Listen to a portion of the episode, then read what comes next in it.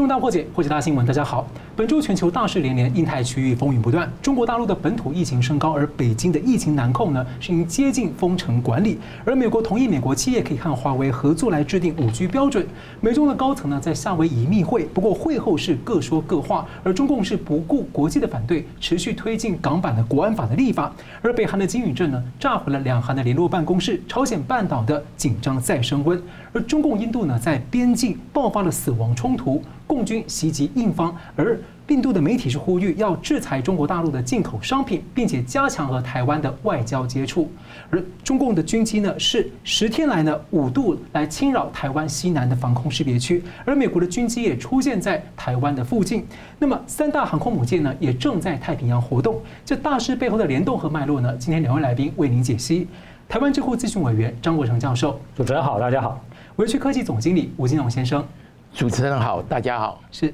好了，美中交战呢，川普转弯了吗？大家关心的是，本周一呢，美国商务部证实将要修改美国企业和中国华为之间的生意往来禁令，允许美国的民间企业呢和华为来合作制定五 G 的标准，并且将邀请华为来参加制定五 G 网络标准的会议。请教吴总经理啊，就是说。美方对于华为的态度，将是急转弯或是放软吗？而且商务部长罗斯呢，隔两天也受访强调，其实美方还是担心间谍活动的可能性，也持续的反对在五 G 网络网络用华为的技术。而这次修改限制措施只是一个呃澄清，不是要帮助华为。请问您怎么解读这样的动作？呃，这个我想有很多媒体哦，有大家有可能有自己的期望哦，认为是是不是美国已经。放宽对华为的限制，其实不然。哦，主要是呃，二零一九年的五月十六号，美国将华为及它及其啊，大概是八十几家的子公司列为实体名单，也就是我们所谓的黑名单。那么禁止美国的产品及技术给华为。但是在这个部分广泛之下呢，因为我们知道哈，所有在啊电子高科技标准的制定是很重要的。好，比如说五 G 里面有很多的标准哈，五 G 不是只有我们所讲的五 G 哈，五 G 当然哦，它最我们熟知的标准是，比如说它有一个哈非独立的标准哈，它是五 G 标准，但是底下有各种各式的标准。那么这些标准呢，就是要集合所有全世界的哈这一些高科技公司，大家一起讨论。那么由于美国它的把华为和和他的子公司把它放在实体名单里面，美国公司就不太好去参加，因为美国的政府的禁令，如果去的话，讲太多美国科技的东西，那就违反美国哦，美国这个商务部的禁令，所以呢，变成美国很多公司哈，我举例，比如说像啊 Cisco 啦，啊或者是高通啦，哦，甚至像这个啊博通啦这一类的公司，跟无线通信有关的公司，他们就不能去参与很多标准的讨论。哦，有因为华为在五 G 的标准里面，五 G 标准的制定，华为的话语量是很大的，所以在这个过程里面呢，哈，可能我想呢，这一些美国的大公司一定有跟美国政府反映，那美国政府觉得这个也是一个漏洞，因为美国向来是高科技、持高科技的牛耳，也就是说。各种标准哦，比如说我们常常看到的，比如说 I Triple E 啦，哦，比如八零二点一啊，八零二点一一的，各种的标准基本上都是由美国在主导。那么现在呢，美国呢没有进去主导这个哦，这些标准的制定呢，对美国坦白讲，对美国的伤害是很大的。所以呢，商务部才会去修改一个法令，准许美国公司啊，比如说像高通啊。比如说像是这个博通，哦，或者是哦这这个 Cisco 这一类的公司去参加这种标准的讨讨论，但是这并不代表美国哦就会放宽对华为的哦的这个禁令，哦，这个这个我们可以实际上的观察，以目前的状况是这样哈。那么华美国对华为的禁令，在今年的五月十五号的升级版啊，这个是等于将对华为有非常非常大的影响哦。它第一个禁止哦，禁止这个所有使用美国技术、美国机器、美国软体所生产的半导体产品哦，卖给华为啊。这个部分呢，哈，我。它的法令还没有很详细的解释，大概详细的解释大概会在七月十五号左右，也就是说，美国政府哦留了两个月的时间让业界反应。那么这个详细，但是目前的解读我们很清楚的，就是台积电受到限制哦。那待会我们可能有其他的哈，其他的我们可以再讨论一下哦相关的这一类的问题。那么请问一下，如果说他同意美国企业跟华为可以谈合作这个标准的制定的话，是某种程度上，其实美方避免华为跟其他的厂商再发展出另外一种标准，而让美方他对于整个制定呃标准制定的掌控权反而放松了一些。呃，基本上来讲哦，如果全世界有两种标准哦，这个是很麻烦的哈，这个对整个世界的高科技的推进都是都是都都不是好处，都是负面的影响。那我们来看哦，现在五 G 的部分就是今年。我们通常讲，一个世代的哈无线通信推进大概是十年左右。我三 G 到四 G 拖了一段时间，主要是因为有两个不同的标准哦，一个是 WCDMA，一个是 CDMA 两千。所以在进入五 G 的时候，大家全部大家统一一个标准，所以五 G 的建置速度，当五 G 的标准一一 release 就是一发布以后，它是相当快的，所以基本上。不会是有两套标准，好，美国还是会用五 G 的标准。那当然，大家现在真的现在大，比如说不管中国大陆了，或是美国，他们已经开始哦，很努力的在往六 G 的部分的研究哦，因为六 G 来讲，它用更高频率的哦这个无线电波哦，它可以放的频宽更多哦。那这个，那我刚刚已经跟各位报告过，就是大概一个无线通信的标准大概是十年。那么五 G 呢？我们讲二零二零年是元年，然后到可能是在二零三零年六 G 才会出来。是的，我们同样问题要请教这个张老师哦，就是那川普转弯了吗？因为美国国务卿蓬佩奥和中共的杨洁篪在夏威夷十七号密会，引发了各种各样的解读。那一种解读是中共在求和，企图。来做缓兵之计。另一种解读呢，是美中双方都在争取一些喘息时间，因为美国有疫情，还有一些种族的争端，而中共自身呢内部乱局又和印度的边境冲突。请教张老师，特别是今天川普在推文说，美国在各种情况下都保留着和中国脱钩的选项。请教老师，就是说美中到底是谁在求和？美中的关系有可能会破冰吗？我觉得这中文哦是一个很奥妙的语言啊。好，现在我们讲求和哦。如果说我们把这个“和”啊改成“合作”的“和”，而不是这个“和平”的“和”哈，那我想双方目前都在求和，就是合作的啊。因为对美国来讲哈，其实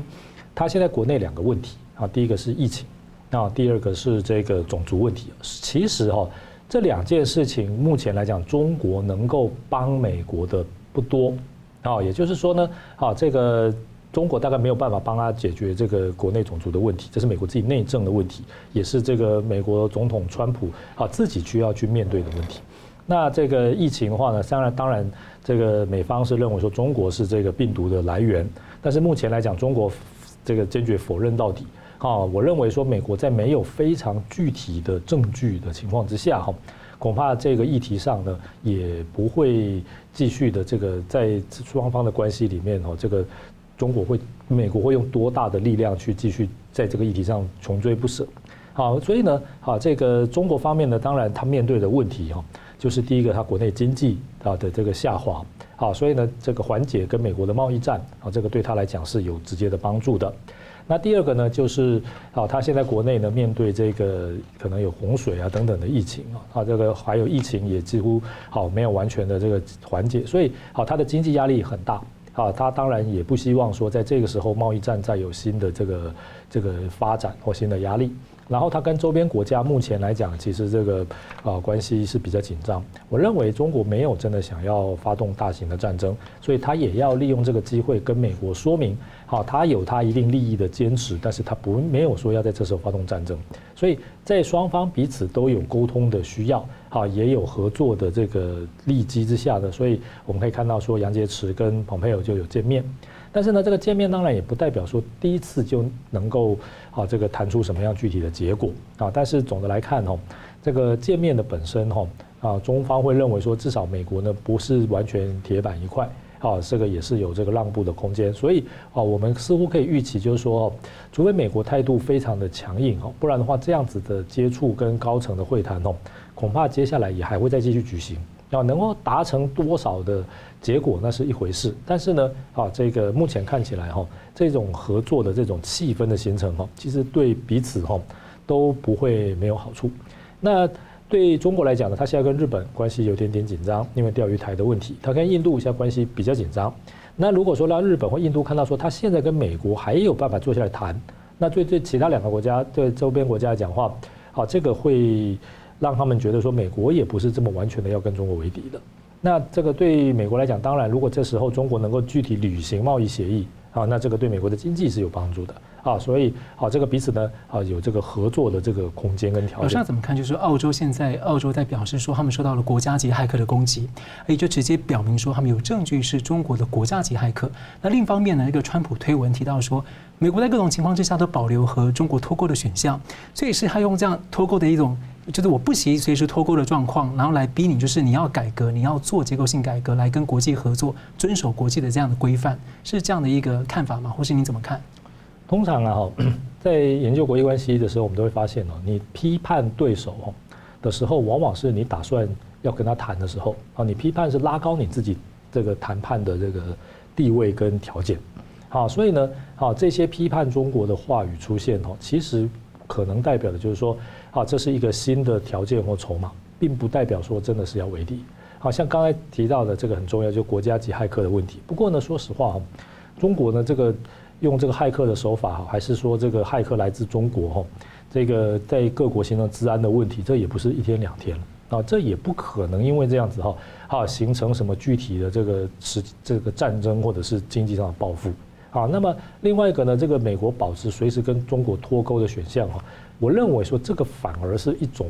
就是代表说他现在要跟中国继续要这个再进行沟通，甚至谈判。好，他要先拉高他的价码。那如果谈不成，我随时走人。好，如果说我根本没有打算跟你谈，老实讲，我根本不用理你，我完全不需要对你有任何的这个发言啊，或者什么，我就自己就我行我素，啊，就做我要做的事情，这样子就好。还在提这个，我就代表他可能还是有一些这个谈谈判的这种要求。好，我们休息一下，马上回来。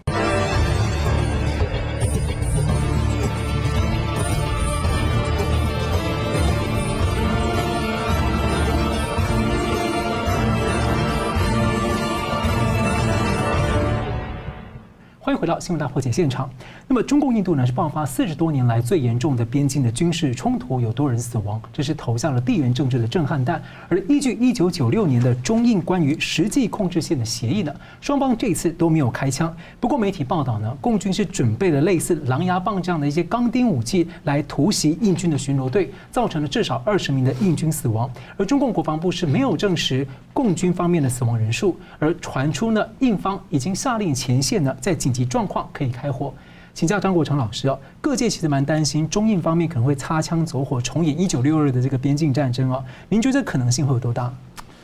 嗯，现在来讲，当然跟一九六二年的情况还是有点差别了哈。因为啊，最近呢，双方对彼此并没有什么新的领土的这个纠纷或者是要求，那跟一九六二年状况不太一样。那第二个就是现在双方的这个军事实力都今非昔比哈。那么这个彼此之间的往来也远比一九六二年要密切啊，双方的贸易往来啊，这个这也是很多的啊，也没有因为这个这个之前的这个长期未决的领土纠纷呢，就啊这个彼此的往来就完全中断，也没有这样子。所以呢，我觉得目前看起来情况似乎还在可控的范围，特别是我们注意到哈。这个在一九六二年的时候，中国呢是大举的宣传呢，说这个在这个边界的战争中取得了胜利哈啊，作为一个社会主义的一个重要的这个啊胜利，然后这种威望的这个一个表彰了哈。但是目前看起来的话，啊中方呢并没有特别宣布什么战果啊，也没有宣布说啊接下来的这种歌功颂德的言辞。也就是说，他如果有这些话的话，就代表他要利用这个当个政治工具，那这个战争就有可能会。这个真的发生，但目前看起来他也不想、不太想报道这件事情啊，所以很多媒体都说什么他要制造那个冲突，好来缓解他内部的压力。如果他自己都不怎么承认有冲突，或者是把冲突淡化的话，那他如何用这个去缓解内部的问题？所以这个是这个我们可以看到哈，这个目前来讲中印的问题啊，如果说没有进一步的这种大规模兵力的投入啊，或者是啊更进一步的动用这个更多具有杀伤力的武器的话，哈，好，这个局势基本上来讲，我认为还是可控的。特别是啊，印度现在也是这个核武大国了哈，它的军事实力在全世界来讲已经是啊，这个绝对是在前十名啊，甚至可能是前五名啊。好，它的这个军事实力啊，它的这种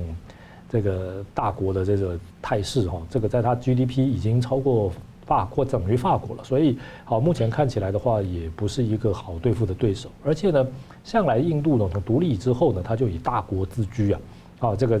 之前呢，组织这个不结盟国家运动，啊，这个强调说他是美国啊，不不亲美啊，也不亲苏啊，而且呢，对中国来讲呢，这个印度长期这个支持呢，甚至讲庇护啊，在印度境内的这个西藏流亡政府，好，这个哦可以说是非常的强硬啊，中共也不敢对他怎么样啊。那我们反观你像美国到现在他也不敢正式承认台湾嘛，啊，更具有国家实质地位的台湾啊，好，所以换句话说，印度向来对中共来讲就是一个很硬的骨头啊，好，这个绝对不是轻易可以啃得下去的，可能断断牙齿。这个啊，中共其实也非常清楚，所以我觉得啊，这个在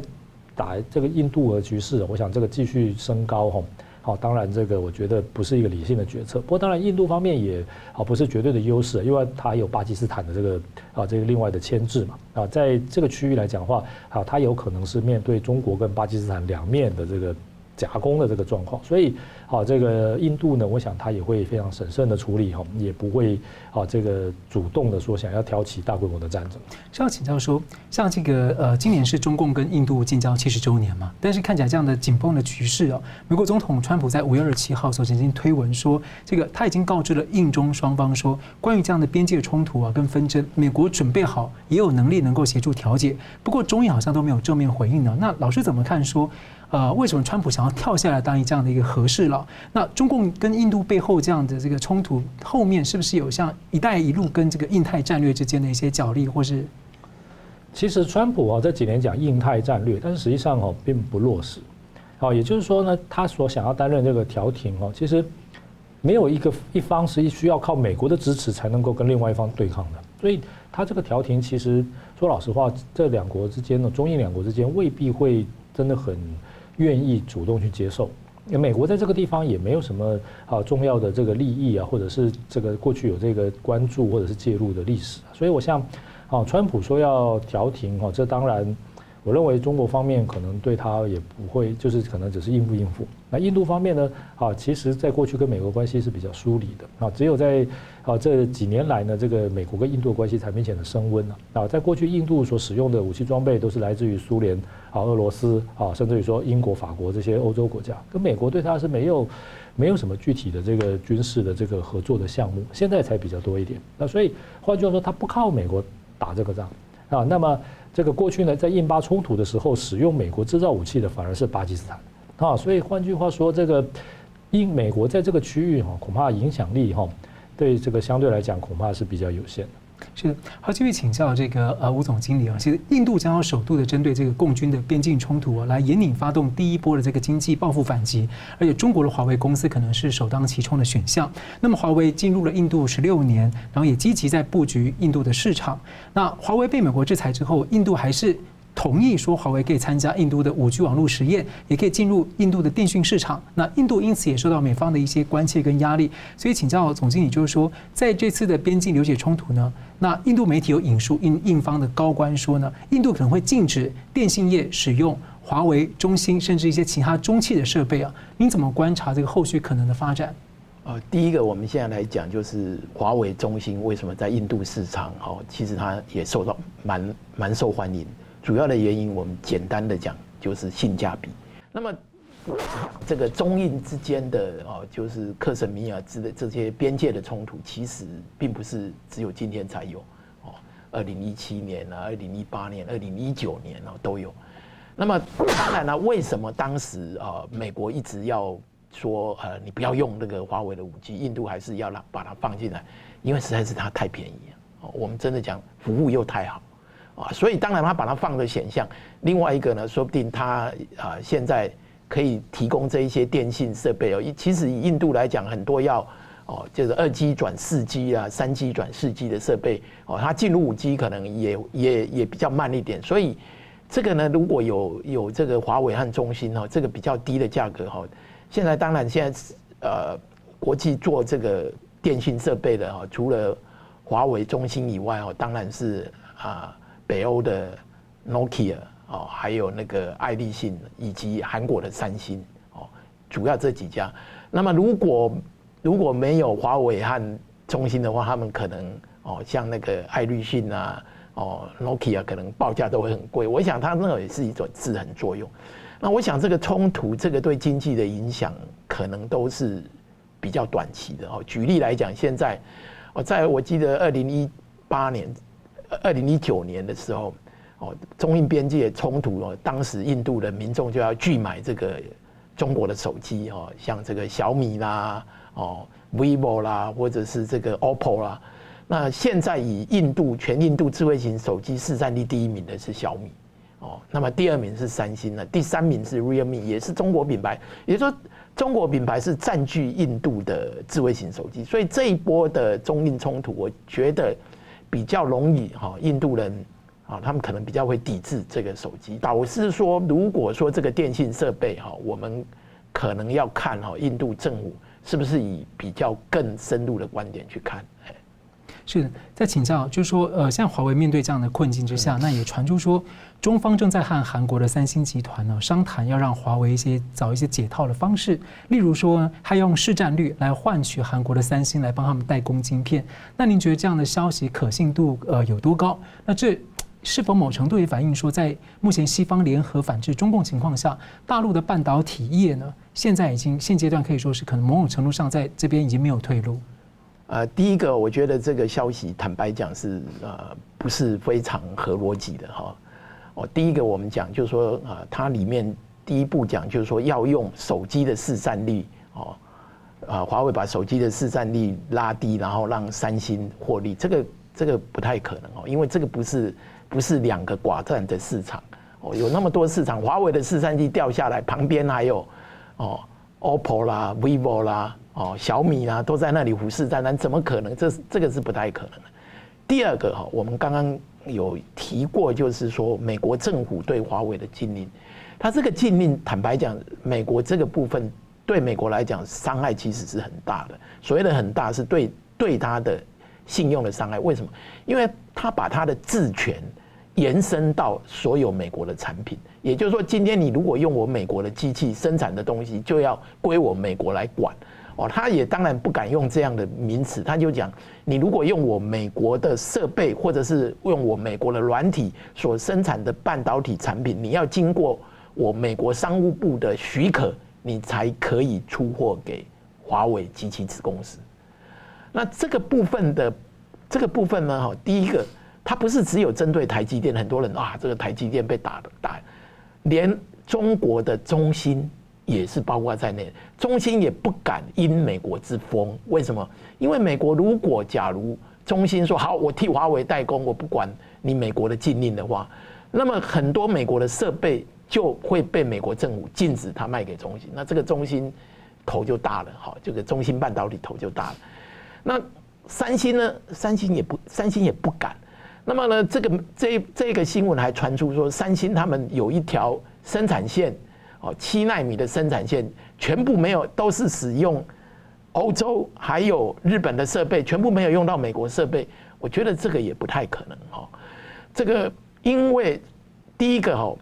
我们讲了哈，就是说欧洲的设备，它是指这个啊光雕机啊，哈，光雕机啊，全球当然现在。哦，极紫外光 EUV 的光雕机，全球只有一家，就是荷兰的 ASML ASML。那 ASML 呢，即使是荷兰公司，它里面的核心很多的这个镭射光还是美国公司，是当然 ASML 并了这个部分，如果美国政府要管，也管得到。另外一个呢，所有的半导体的生产设备，在它的死磕啦，还有它的这个。薄膜沉积的方面，基本上都是美国设备厂的天下。啊，你如果去换一个，哦，基本上是很难换一家公司。当然也有其他公司生产，但是你换一家公司，你的良力可能就没有办法。所以呢，三星这个部分，我想是有人故意这样放话，这不太可能的。哎，好了，我们休息一下，马上回来。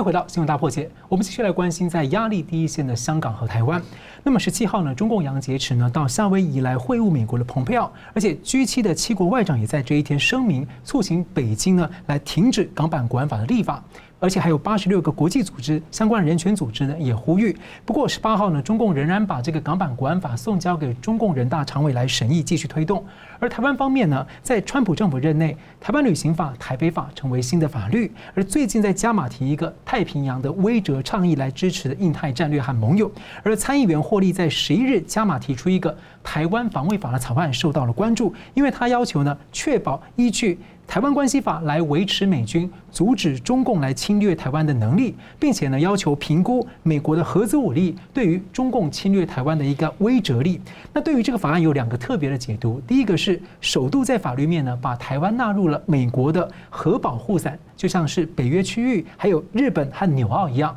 而第二个呢，是美方未来有没有可能会陆在台湾驻军来实现零时差的救援防御台湾？那么请教张老师怎么看说香港和台湾的议题上面啊，在美方对抗中共这个交锋的可能的发展？诶，先讲香港啊，香港这个美国其实态度很清楚，就是希望中国不要破坏这个在香港的一国两制。好，但是呢，啊，中共是认为呢。现在这个香港的情况哈，已经越来越不好控制啊！如果再不出手的话呢，啊，将来它可能成为这个就中共来看麻烦甚至动乱的来源。所以呢，尽管牺牲一些经济利益，尽管损失的是国际声望啊，但是中共还是要对香港啊这个下重手。我想这一点已经是一个确定的事实了哈。那么这个美国呢，当然也不乐见这样，可是能用的政策工具其实很有限。啊，这个，而且呢，很多政策工具，譬如说终止香港的特殊地位啦，啊，然后给予香港的这个关税的优惠取消等等，哦，这个其实真正会受到损害的是香港人民啊，啊，而不是真正中南海的领导者，啊，所以这一点来讲是一个非常麻烦的局面。所以我们经常强调说，哈，没有民主就没有真正的自由啊，没有主权就不会有真正的民主啊。啊，没有独立就不会有真正的主权了。所以，啊，这个要在其他的国家的统治之下，你说要追求自由民主，那个是要仰赖这个统治者的善意啊，那这个才有办法的。那么讲台湾呢，当然这个美国对台湾的这个安全是有一定的承诺哦。不过呢，啊，目前看起来就是我们也不能够完全就是己愿他利啊，认为说美国就啊这个就现有的状态之下，能够还要继续做更多。譬如说，啊，这个先前讲到说要驻。是不是美国要驻军台湾呢？实际上这个可能性是很低的哈。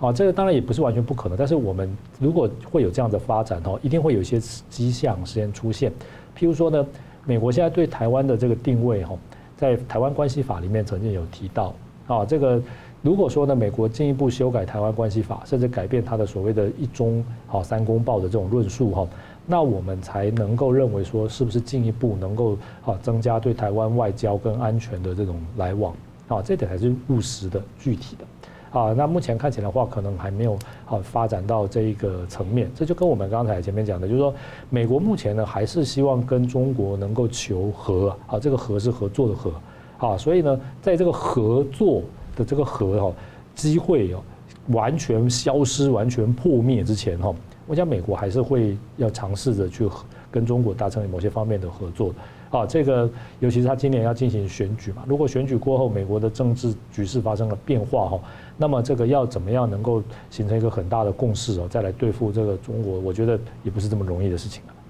是。那我们继续请教这个呃吴总经理哦，就是美国跟中共之间的交锋，另外一个就是科技战的部分哦。那我们来看到，就是美国半导体协会啊，最近为了因应这个中共强烈的威胁，也主动要求美国政府提拨两百五十亿美元的预算来发展美国的半导体产业。那请教您说，美国在带头重建这个相关的供应链，您觉得台湾科技业啊，在其中面临的挑战跟机会是什么？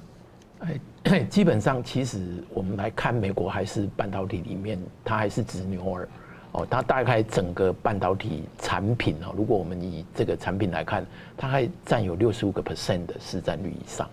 哦，所有你注意一下所有的大的公司哦，比如说我们把全球哦十大半导体公司拿来看的话，第一名是 Intel，哦，营业额大概接近七百亿美金左右。那么第二名是三星半导体，哈，三星半导体营业额大概是六百多亿美金。那么第三名就是啊，记忆体公司哈，就是韩国的 SK Hynix 哈，这样一直排下来。